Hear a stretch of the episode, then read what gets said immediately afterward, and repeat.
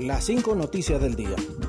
A continuación te presentamos las noticias más importantes de este viernes 25 de agosto del 2023. Presidenta Castro, todavía estamos a tiempo para la elección del fiscal general. El Congreso Nacional todavía tiene tiempo para construir el diálogo y los consensos necesarios para elegir al fiscal general y fiscal adjunto, señaló este viernes la presidenta Xiomara Castro. Hago un llamado al Poder Legislativo. Todavía estamos a tiempo de establecer los mecanismos de diálogo y consenso para la elección del fiscal general, dijo la presidenta Castro. La mandataria hondureña participó este viernes en la ceremonia del 158 aniversario de la Fuerza Naval de Honduras. Castro amplió que la movilización partirá desde el Boulevard Morazán en la ciudad de Tegucigalpa, capital hondureña, y que nadie debe faltar.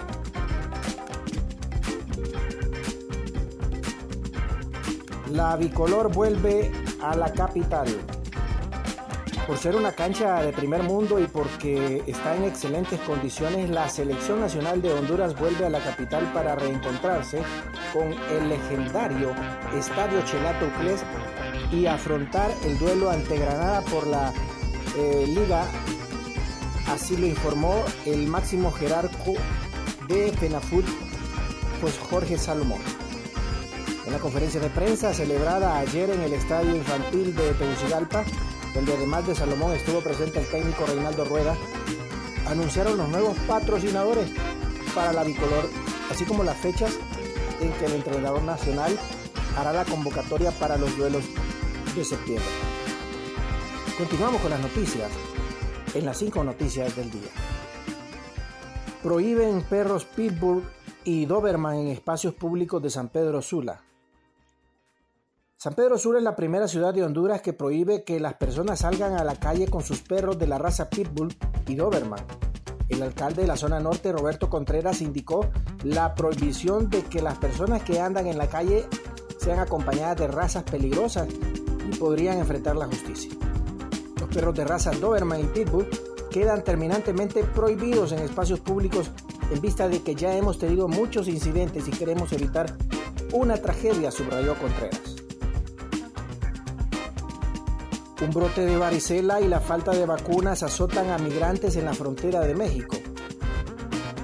Migrantes en la frontera del norte de México denuncian la falta de vacunas contra la varicela en medio del creciente flujo migratorio, lo que ha provocado un brote de unos 70 niños contagiados por la enfermedad que les impide asistir a sus citas para solicitar asilo en Estados Unidos.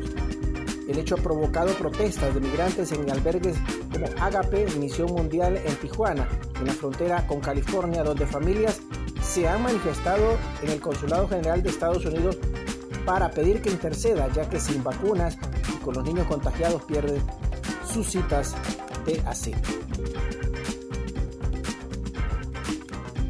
Las remesas familiares en Honduras suben un 8% entre enero y julio, hasta los 5.305 millones de dólares.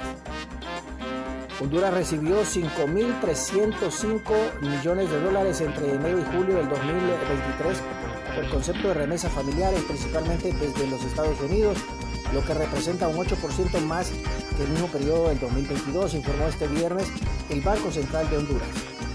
El monto de las remesas recibidas por los hondureños en los primeros siete meses del 2023 es superior en 395.4 millones de dólares a los 4.910 millones captados entre enero y julio del 2022 según un informe del Banco Central de Honduras.